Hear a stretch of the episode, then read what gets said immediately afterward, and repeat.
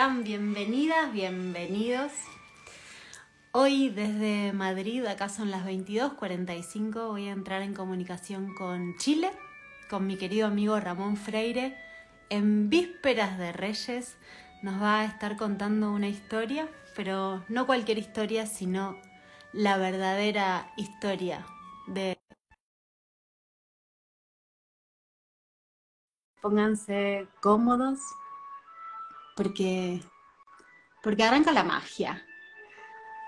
Arranca la verdadera historia de los tres Reyes Magos por Ramón Freire. Ahora sí, toma tres, vamos. Ahora sí que sí. Bien, aquí estoy junto con el tío de Rubilar que se llama Leonardo. Eh, lo cambié porque parece que Rubilar está haciendo algo como Jetta. Que no.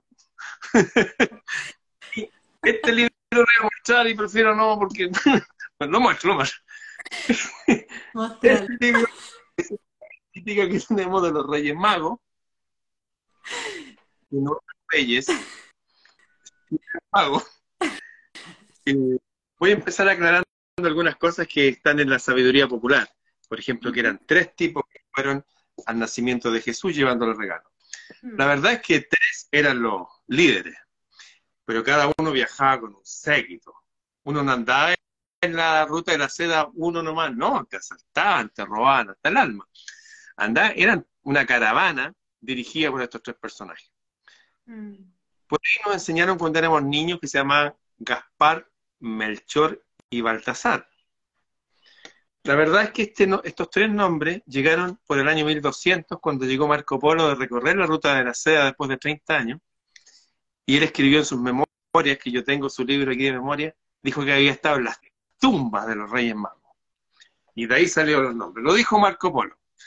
Marco Polo, por ejemplo, allá en Argentina comen tallarines, por ejemplo, ¿cierto?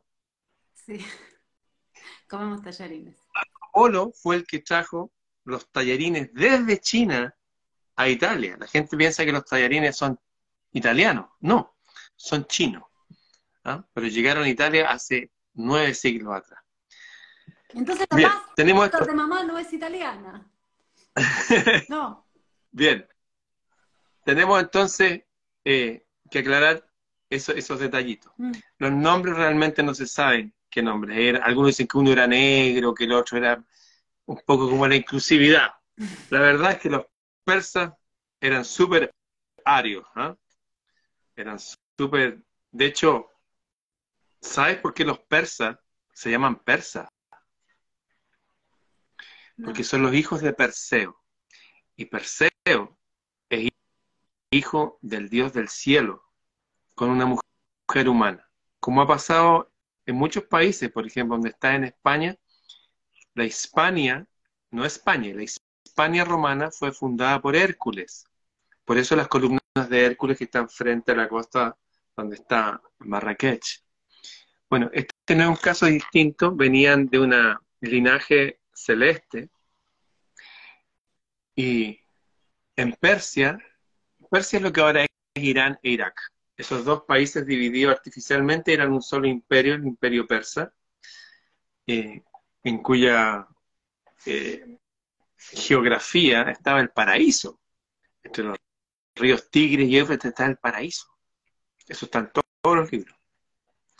Bueno, estos hombres eh, persas, una vez apareció cierto personaje hace miles de años que se llamaba Zoroastro y les volvió a recordar a la gente que éramos hijos del cielo, que este lugar, este planeta era una estadía momentánea, que ocupábamos estos trajes como avatares, pero no somos de acá. Y él hizo la primera revolución religiosa de la historia, la hicieron en la tierra de los Reyes Magos. Les voy a decir Reyes Magos para que todos se acuerden. Pero que realmente eran magos. A propósito, ¿qué significa magos? Prestidigitadores que hacen desaparecer cosas. Mago significa sabio. Magistrado es el más sabio de todos. Mm. Magisterio, magis, el colegio de los sabios. Imaginación, la magia que lleva adentro, el poder de los pensamientos, en fin. Hubo un hombre entonces en la Persia antigua que hizo una revolución religiosa y aclaró de que nosotros venimos del cielo, que somos hijos del Dios del cielo, que en lenguaje farsi, en lenguaje persa, se dice así. Aura Mazda, Aura Mazda. De hecho, el automóvil Mazda, no sé si hay automóvil Mazda allá en tu país, Mazda con Z, ese nombre está en, honor al dios de los magos. Cualquiera que tenga un auto Mazda, que es un auto súper bueno, japoneses, está en honor de los, al dios de la luz. Aura Mazda significa Dios luminoso o Dios es luz. Bueno, eso pasó hace miles de años atrás. Pero ellos tenían su Biblia, tienen una Biblia que se llama el Send Avesta, con Z. La subí por ahí para que la descargaran alguna vez. La gente que le interesa estos temas. Y tenían otros libros anexos, igual que está la Biblia y el Nuevo Testamento. Y ellos eh, eran astrólogos, entre otras cosas, astrólogos astrónomos que veían el cielo. Ahora los astrólogos ven software, ¿no? Sí, y eso no es menor. Bueno, y ahí en su, tenía una profecía que decía que un día iba a haber una astrón, una conjunción de estrellas, se iban a ver como una pura pelota. Es como la estrella Sirio, que es la estrella más brillante que hay, que uno dice, wow, la media estrella. Y son dos. Se ven tan grande porque son dos, Sirio A y Sirio B. A la distancia se ven como una sola más gordita. Bueno, dijeron que iba a aparecer una estrella más gordita y esa estrella iba a marcar el nacimiento de un hombre, hijo de Aura Mazda, del Dios del cielo, que iba a llevar la religión de los persas, la religión de Perseo, el cristianismo original, el cristianismo original sería mucho más parecido al mazdeísmo, a la religión persa antigua. Bueno, de hecho, si tú ves las imágenes de los antiguos líderes religiosos de Persia, son tipos con barba, con brazalete y con alas. Mm. En fin, dijeron que iba a llegar un día que el cielo iba a marcar cierta dirección donde iban a ser un hombre que iba a llevar la religión de Persia a toda la humanidad.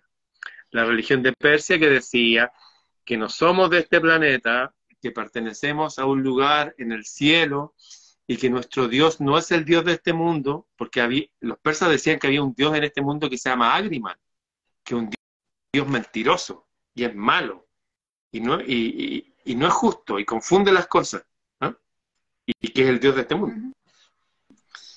Pero que nosotros teníamos un Dios arriba. Entonces, un día pasó un fenómeno en Persia que se empezaron a formar un astrón empezó a haber una conjunción de estrellas y un día brilló como una sola estrella, fulgurante. Entonces ellos dijeron, esta es una profecía, tenemos que ir al nacimiento de ese hombre, porque ese hombre es hijo de nuestro Dios. Por eso fueron y partieron una caravana grande, o tres caravanas si quieren, cada una dirigida por un magui, y atravesaron. Están preguntando cómo se llaman los los Reyes Magos. Los Reyes Magos de Adrián Gilbert. Hay muchos libros de, Reyes Magos, he hecho varias charlas yo de estas cosas, también hay unos videos completos míos, por ahí lo pueden buscar. Hay mucha información. Mm. Y viajaron estos, estos magis, estos magos, y al igual que en el cristianismo, en el judaísmo, en el islam, en la religión persa, entre la divinidad Aura Mazda que está por allá hay otros mandos menores que se llaman ángeles. Mm. Y se les apareció un ángel en sueño. Y les comunicaron y los fueron guiando y finalmente llegaron a una ciudad donde se estaba realizando un censo. Tenían todos que ir ahí para contarse, ¿ah? ¿cuántos eran? Y la ciudad estaba llena. Estaba tan llena que había ido una pareja con la mujer embarazada que se llamaba María su esposo José, y no tenían dónde quedarse. Entonces, ellos llegaron y empezaban a buscar, y estaba todo cerrado, estaban todas las hospederías cerradas, y finalmente llegaron a un a un establo, una pesebrera, que es donde está la paja para que coman los animales, están los lugares donde ellos duermen, y de ahí viene la historia. No, viene de la Biblia, ni no, viene de los persas, de religiones mucho más antiguas y mucho más puras. Bueno, y llegaron estos magis ahí, y en sueños se les había dicho de que, al igual que los antiguos mensajeros que vienen del cielo, que eh, le buscaban para matarlo. Como tú sabes, hubo una matanza de niños, por eso el 28 de diciembre, el Día de los Inocentes, acordándose que el sistema puede ser tan malo que mandan a asesinar a los niños. Bueno, llegaron ahí estos hombres y le llevaron oro, le llevaron inciensa, y tengo un frasco de mirra ahí en mi dormitorio, no lo voy a ir a buscar para que no se vaya a caer. y presentan, bueno, eh, distintas cosas, pero el oro es oro, aquí en cualquier parte del planeta y en cualquier época. Y fíjate que con ese oro se financió un viaje que hicieron ellos, los que están aquí en el pesebre, que viajaron a Egipto. De hecho, ese mismo ángel que se les apareció a los persas, se le apareció también a José, al padre. Tú sabes por qué, tú estás en España, tú, allá hay un montón de José y le dicen Pepe. Sí. Eh, ah, Pepe, que todos se llaman Antonio, Antonio y Pepe, Pepe Antonio. ¿ah? Todos se llaman igual.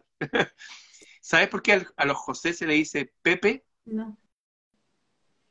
Justamente por esta historia de los Reyes Magos. Porque sabían que ese hijo no era de él, era hijo de Auramasta. Tú sabes la historia que María estaba embarazada antes que, bueno. Y Pepe viene de, le decían el padre putativo. La palabra putativo era una palabra fea hoy día, pero en esa época no, no son nada más, tenía otro significado. significa que es un padre nominativo, mm. ¿ah? no, es el verdadero. Mm. Entonces, padre putativo, Pepe, ¿ah? Pepe. que los José lo llaman Pepe. Entonces los, magos le dijeron, amigo Pepe, tomen, y le pasaron una bolsa a Pepe llena de monedas de oro. Mm. Y una moneda de oro equivalía al sueldo a veces de una persona en un año. O sea, una es como ganarse un premio gordo de la lotería, no sé, el quino, todos los premios juntos. Le pasaron muchísimo dinero. ¿Para qué? Para que nunca más se tuvieran que preocupar de andar trabajando o de la vivienda o de nada. Porque era necesario que, cumpliendo unas profecías, que también son profecías que están en la Biblia, que los llevaran a Egipto Y desde niñito hasta los 12 años estuvo en Egipto. Te recuerdo que Jesús hablaba varios idiomas, hablaba arameo, hablaba griego, hablaba copto, que es el lenguaje de los egipcios. Bueno, ciertamente hablaba hebreo. Y estaba ahí la escuela de sabiduría más grande de todo el planeta. Allí estudió Pitágoras, allá estudió todos los grandes de la antigüedad que nos heredaron su cultura, por eso tenemos, no sé, el obelisco que está en tu capital, Todas las matemáticas, la arquitectura, la medicina, todo viene de ahí. Jesús fue instruido como un pequeño rey. Finalmente, estos magis, eh, también en sueños se les apareció un, un ángel y le dijo, cuando se vayan de aquí, váyanse por otro camino, porque Herodes busca para interrogarlo. Y después de eso vino la matanza de los niños. Eso es básicamente el resumen de lo, quiénes fueron los reyes magos. Eran persas, servían al Dios del cielo y curiosamente el mensaje de Jesús era ese. Tú sabes que Jesús era monotemático, ¿no? hablaba un puro tema. La gente cree que hablaba del amor y de la paz. La verdad es que habló un tema mucho más profundo que una actitud que uno puede tener en un momento que es importante. Él vino a hablar del reino del cielo, que nosotros no pertenecemos a este mundo, que pertenecemos a un reino en el cielo y que este mundo fue cooptado, fue secuestrado por un agriman, como lo llamaban en persa, un ser oscuro, extraño, que produce confusión, que produce, llevamos miles de años de guerra, de muerte, Nosotros que podríamos ser países riquísimos, vivir en paz, no. Ellos necesitan la guerra porque ese Dios necesita que la gente esté así y que haya guerra y que haya sangre, como que se alimenta de, esas energías. Mm. Los persas, magos, fueron los primeros en denunciar eso. Los seres humanos no son del planeta Tierra. Nuestro linaje es celeste. Nuestro Dios no es el Dios de este mundo, ni de las iglesias, ni de nada. Es algo mucho más profundo. Ah, mm en la iglesia sí hay gente buena, gente de Dios, que a veces es más humilde, que está confundida. Bueno, le enseñaron que así era la cuestión, por eso hoy día fue un funeral, por ejemplo. Te la pasás yendo a funerales. Una joda. La gente que... Pararse, sentarse, pararse. Que habían abuelitos ahí. Tenían que pararse, sentarse. ¿Tú crees que venir Jesús a pararse, a hacer lo mismo? Hermanos, siéntense, No, la verdadera religión no tiene nada que ver con nada de lo que nos han enseñado. Esto es un chiste malo el que nos contaron. Los persas fueron los primeros, los magos, en venir a traer verdad a Occidente. Trajeron verdad y luz. Les recuerdo entonces que Perseo es un... Igual que Jesús era hijo del Dios del cielo, bueno, han habido otros Jesús. Uno se llamó Perseo, de ahí vienen los persas y de ahí vienen los reyes magos. La gente después hizo tradiciones y como le llevaron regalos a Jesús, bueno, la gente se hace regalos entre ellos, qué sé yo, y a los niños. Yo frente a eso no emito ningún juicio, creo que está bien que la gente tenga tradiciones, que celebre, que hagan lo que quieran, que sean buenas personas, ¿no?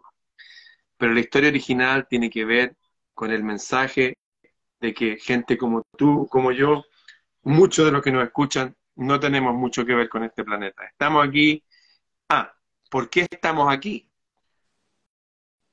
Porque sucede que al parecer este Dios del cielo,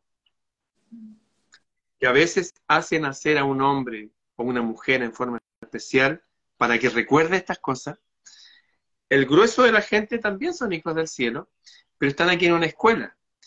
Pero estos hijos no son robots. No es que el Dios del cielo, con todo su poder, vaya y diga ya, aquí están mis hijos que sean buenos.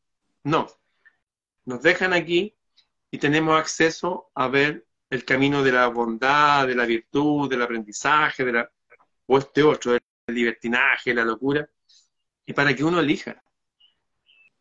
Porque si eligiéramos automáticamente, por biológicamente, por decreto, el bien, seríamos robots.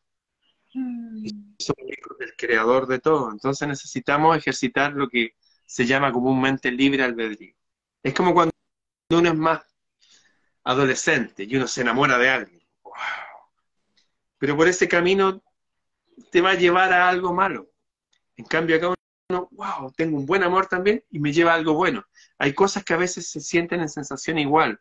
Por ejemplo, hay muchas drogas que están haciendo ahora, drogas sintéticas, Tutsi creo que se llama una, que son mezclas de cosas que la gente se siente que está en el nirvana, en el paraíso y se sienten cosas bien. Pero el fruto de eso hace que después su corazón se eche a perder, que su cuerpo se degrade, su voluntad se pierda. No hacen estar en esta mezcla de bien y mal para que veamos las consecuencias del bien y las consecuencias del mal y elijamos el bien. Porque la vida, según los persas y según Jesús, no se acaba con la muerte. Muerte es como pasar a otra vida más grande. Es como que el feto en el vientre de la madre muere como, como ese constructo, ese bebé intrauterino, y sale a un mundo mayor, así también nosotros. Por eso ellos también hablaban de un segundo nacimiento, hablaban de un lugar más allá de la muerte, un jardín paradisíaco. Todas esas ideas vienen de Persia, no vienen de la Biblia, son mucho más antiguas. Mm. Eso, eso sería un resumen en estos 20 minutos de los... Qué lindo. Y ahora te pregunto, porque hay un montón de historias que, nos cuentan, que son cuentos, que no son verdad. Y así como hoy contamos la historia de, de, los magos, de los reyes magos, como queramos llamarlo, hay un montón de historias que están en el inconsciente colectivo, que han ido de generación en generación, que nos confunden, que nos alejan de nosotros, de nuestra historia, de la verdad. ¿Cómo, ¿cómo crees que, que por, dónde arrancamos, ¿no? Porque hay un montón para, para desaprender y para volver a aprender. Eh, ¿Vos Mira, sentís que, que podemos, por dónde eh, arrancar? siempre uno parte desde lo local y va abarcando para allá. Por ejemplo, para aprender historia, es bueno saber la historia local y después te metes en la historia universal.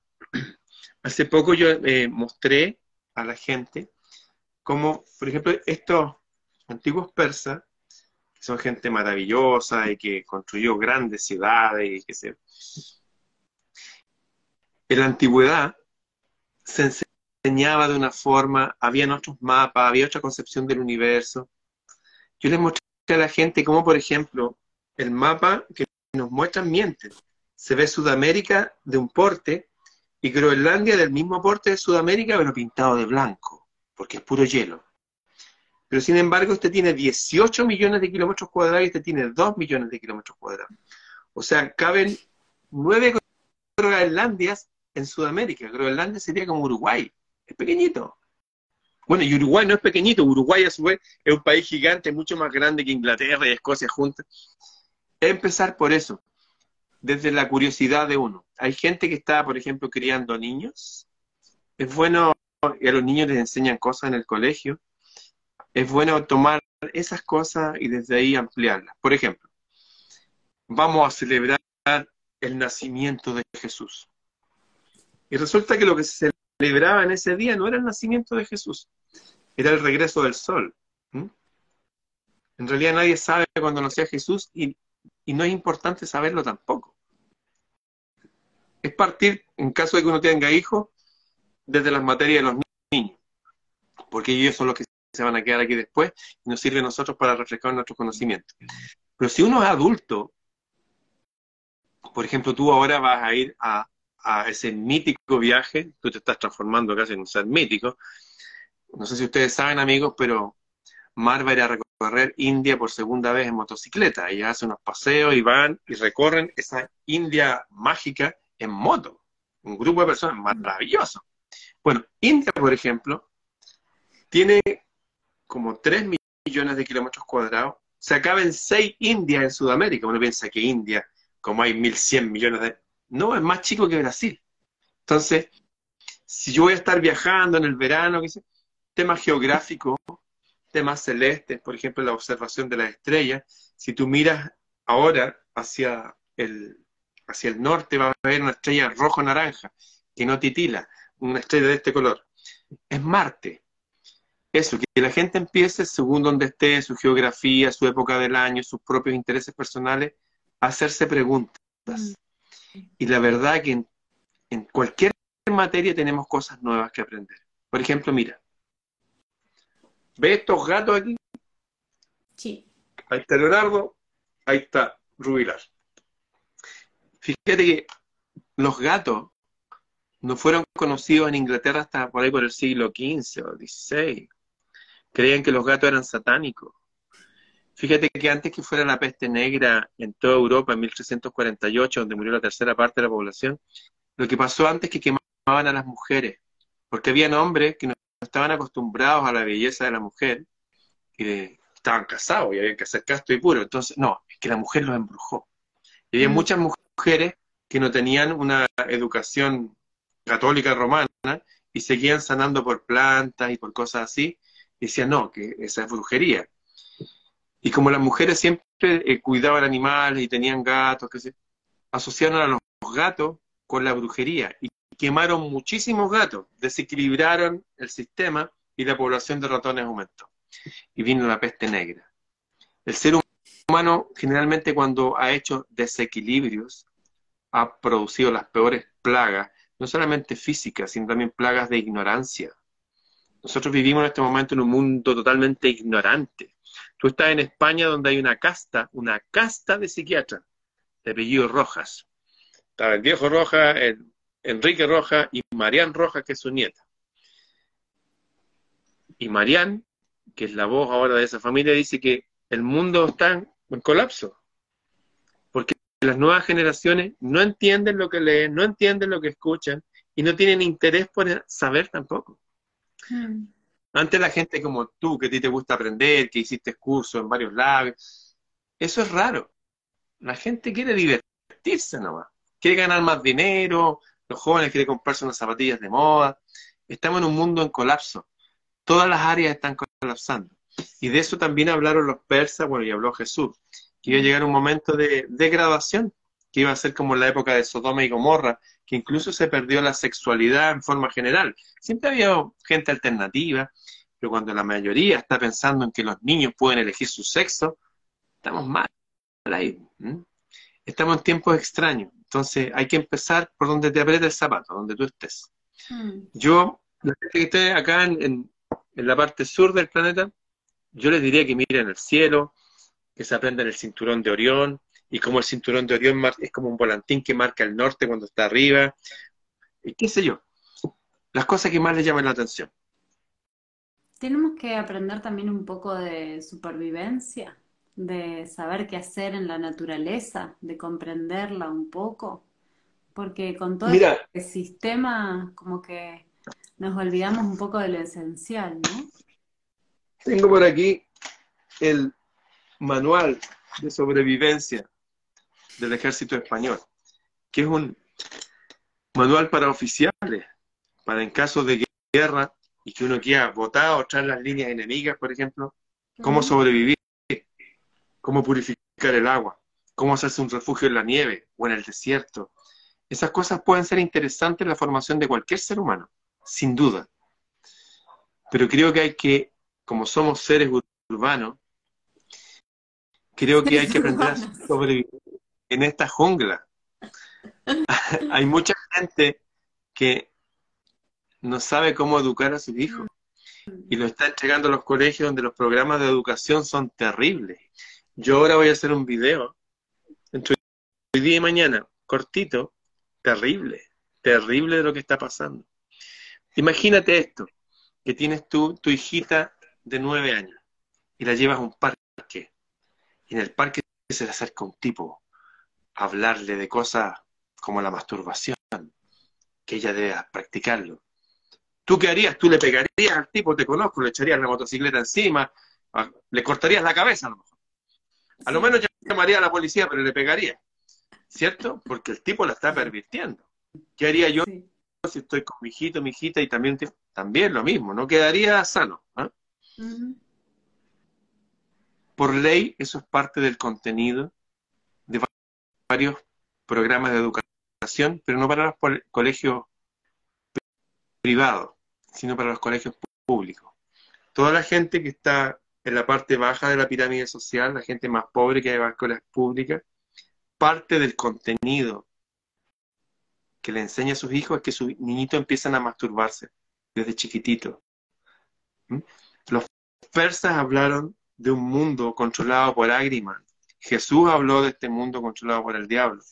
Los persas no eran un tipo que venían a hacer regalos nomás, representaban una forma de pensar, de sentir y de saber cómo funciona el mundo. Este mundo está bien loco. Entonces hay que aprender a sobrevivir en esto. Yo he recomendado a mucha gente que lo saque a su hijo de los colegios, los meta en homeschooling. Hay sistemas que son mucho más poderosos, que aprenden mucho más, se hacen mucho más inteligentes y son gratis. Como el canacademy.org y qué sé yo.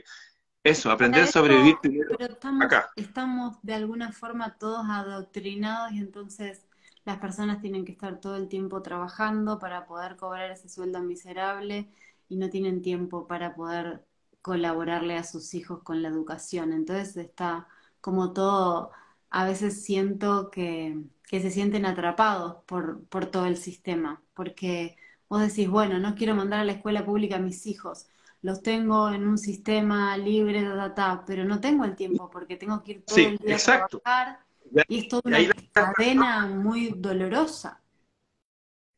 Y frente a esa necesidad, ahí sale la creatividad.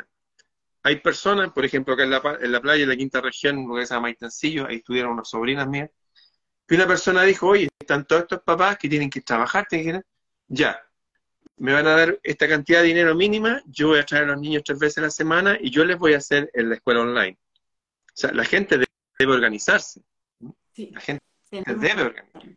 Estuviéramos... De hecho, hay muchas personas que ya se están organizando, pero no, no es masivo. Es como, ¿no? Se hace como en pequeños sectores, pequeñas personas que se agrupan, que lo están haciendo, sobre todo en Córdoba, por ejemplo en Argentina, ahora cuando estuve en Tenerife también, hay pequeños grupos pero no se conocen, no es algo masivo. Y mm, como han infundido tanto miedo, la gente tampoco se anima a pensar diferente. Es mejor que no se conozca y no sea masivo. Es mejor. Porque el sistema existe. Alguna, algunas muestras, algunos ejemplos. Unas personas en el pasado se juntaron y dijeron, oye, la verdadera religión viene de los magos, viene de Persia. Jesús habló que hay un Dios en este mundo y hay otro Dios en otro lado. El Jesús de acá denunció a los sacerdotes judíos diciéndole que servían a un demonio. Y la gente empezó a darse cuenta y se empezaron a juntar y a sacar a, los niños del sistema y empezaron a juntar su dinero y todo, y finalmente se fueron a vivir todos como una ciudad. Esta gente era conocida como los cátaros. ¿Sabes qué pasó? Quemaron la ciudad. Los mataron a todos. Entonces hay que ser astutos para esto. Funcionamos como células. Que se junte un grupo de personas aquí, otro allá, y cada uno avance.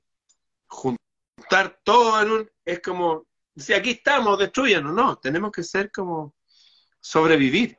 Esto es como que el sistema va en un camión minero, esos camiones gigantes llenos de toneladas, y nosotros tenemos buggies areneros andamos en el desierto, somos más rápidos.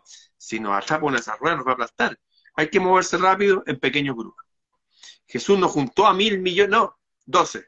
Con eso tengo. Y esos doce, ¿saben qué más? Ustedes nueve, quédense allá. Tres. Con estos tres voy para todos lados. Eso es funcionar como célula. Así funciona la biología. No es para todos. No es para todos. No es para todos mismo No, para nada. Es más, todo lo que nos rodea, todo, todo, todo nos habla el mismo tema con respecto a la, a la vida. En Galápagos, una tortuga va y desova, pone huevo, pone dos mil huevos, dos mil. Y nadie sabe cómo, un mismo día, al mismo tiempo, esos huevos eclosionan, se abren y salen unas tortuguitas.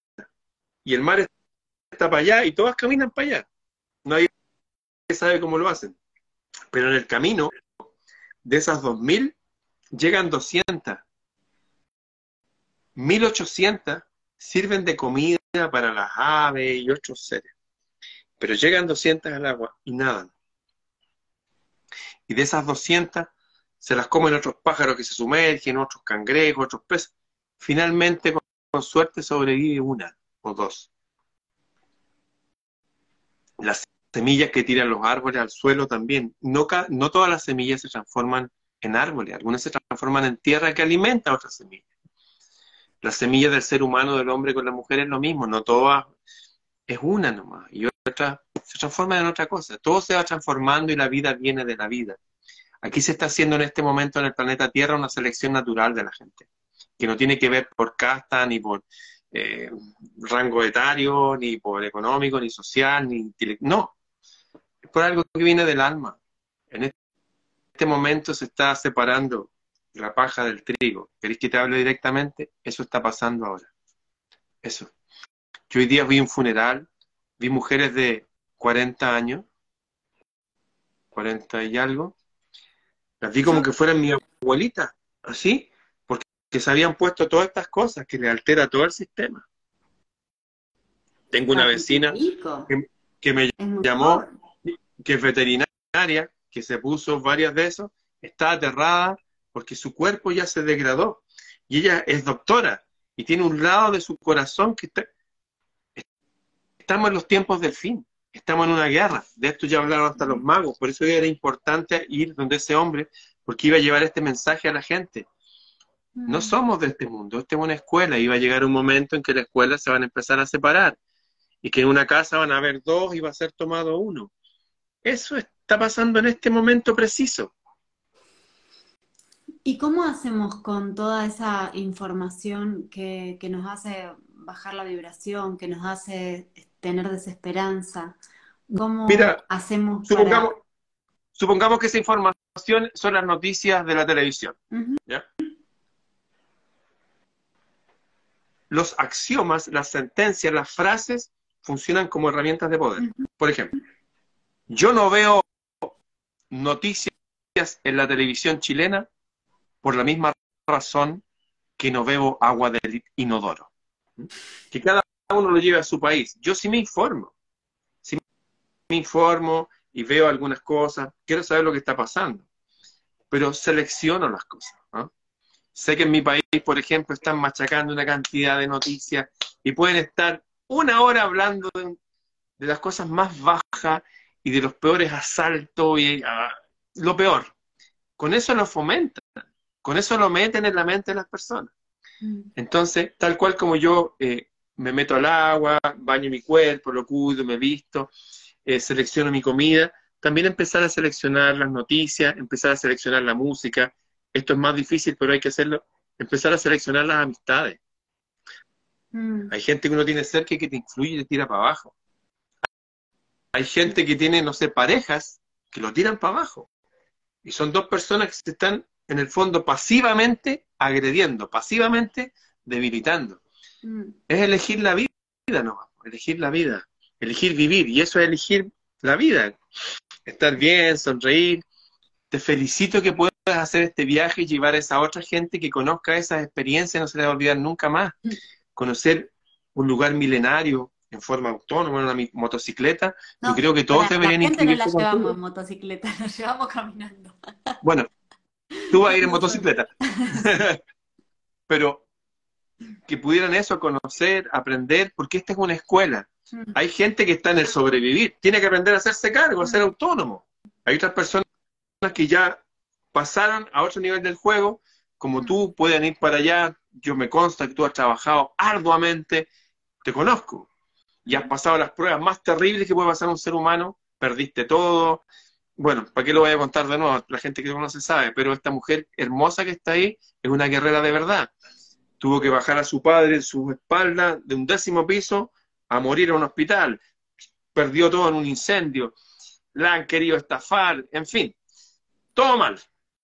Pero ahí está, sonriente, sigue haciendo sus cosas, sus conferencias, fue a estudiar España, eh, ella es experta en desarrollo personal, coaching, etcétera. O sea, uno se, cae, volver a pararse, se cae, volver a pararse y que cada uno viva lo que tiene que vivir. Hay gente que todavía no tiene profesión o oficio, tiene que tener una profesión o un oficio, tiene que aprender algo. Mm. Eso, que cada uno en su área. Todas las células son distintas, hay células del ojo, de la uña, del dedo chico del pie, que cada uno, donde quiera que esté, sea una buena persona. Y, también amar un poco más, ¿no? Estamos como con tanto dolor, vemos las noticias, tenemos miedo, vemos a todas las personas que nos rodean, que nos dicen cosas, que nos lastiman, que nos asustan, y nos cerramos y nos, nos, hacemos como en capitas.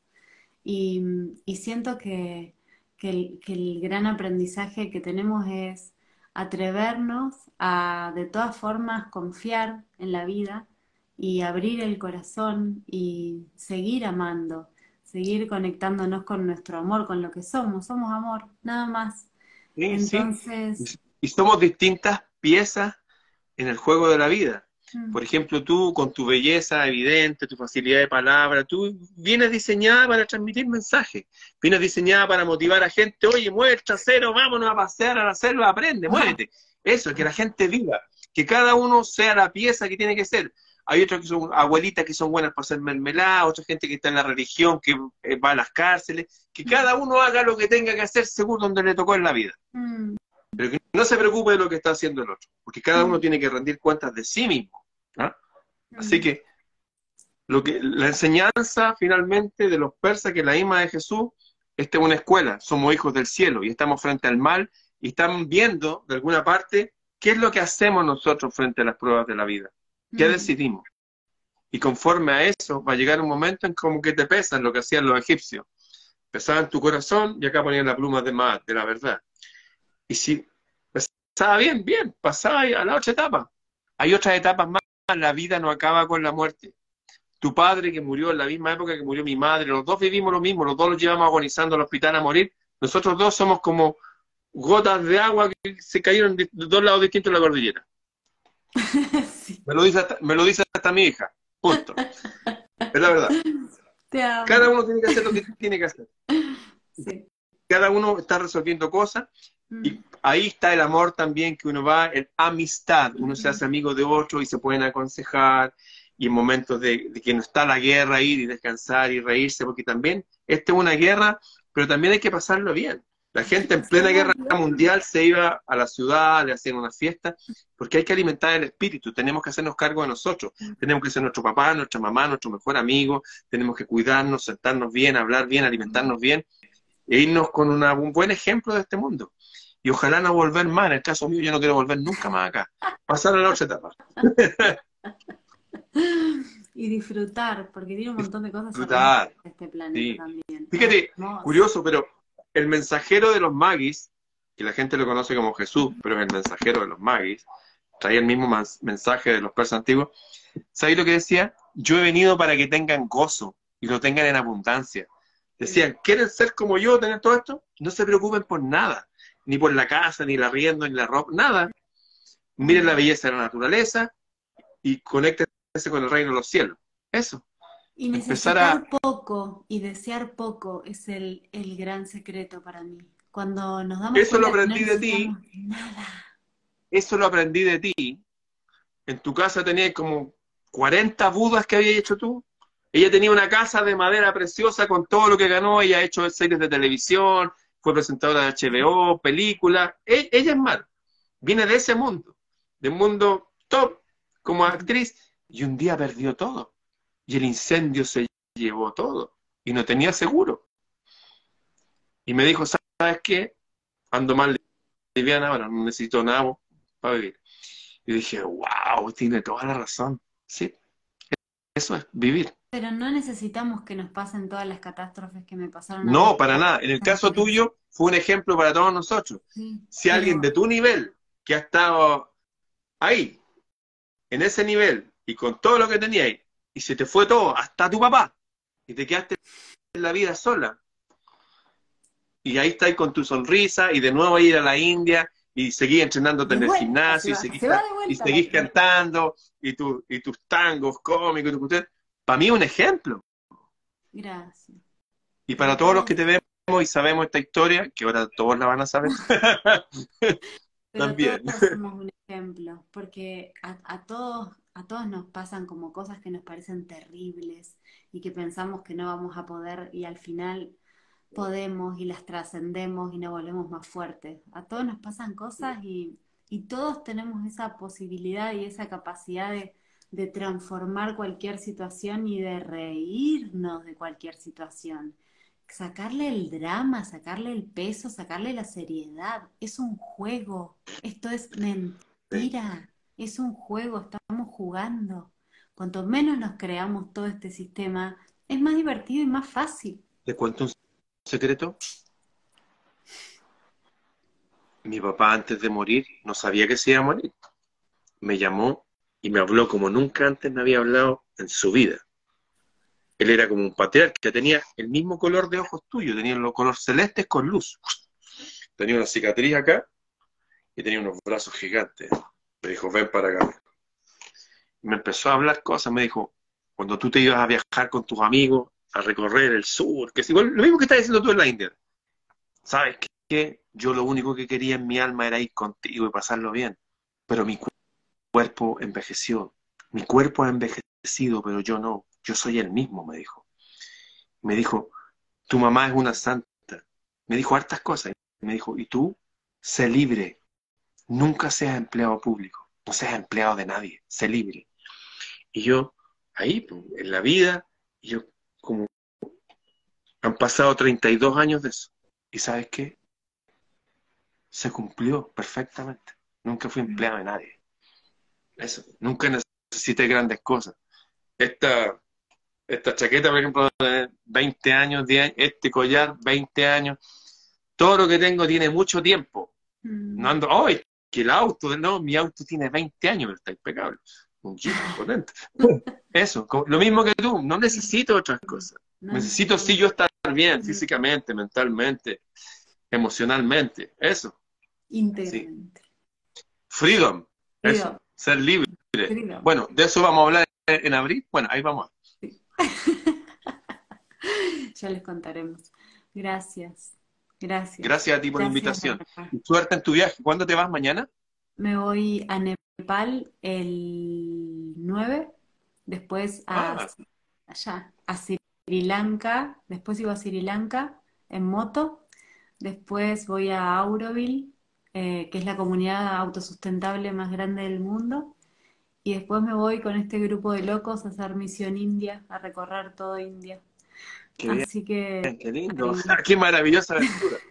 Apréndetelo todo, fírmalo todo, mm. está transformando en una leyenda, mm. que los dioses te cuiden, te protejan, te bendigan. Desde acá te vamos a enviar todo nuestro amor y vamos a estar presentes en nuestras oraciones para que estés en paz, estés disfrutando y después tú vas a ser los ojos de todos nosotros en esos lugares y después nos vas a contar en detalle eso. Claro que sí, claro que sí. Gracias, gracias, gracias. Bien, un abrazo. Gracias. Chao. Gracias a todos. Chau, chau, chau, chau.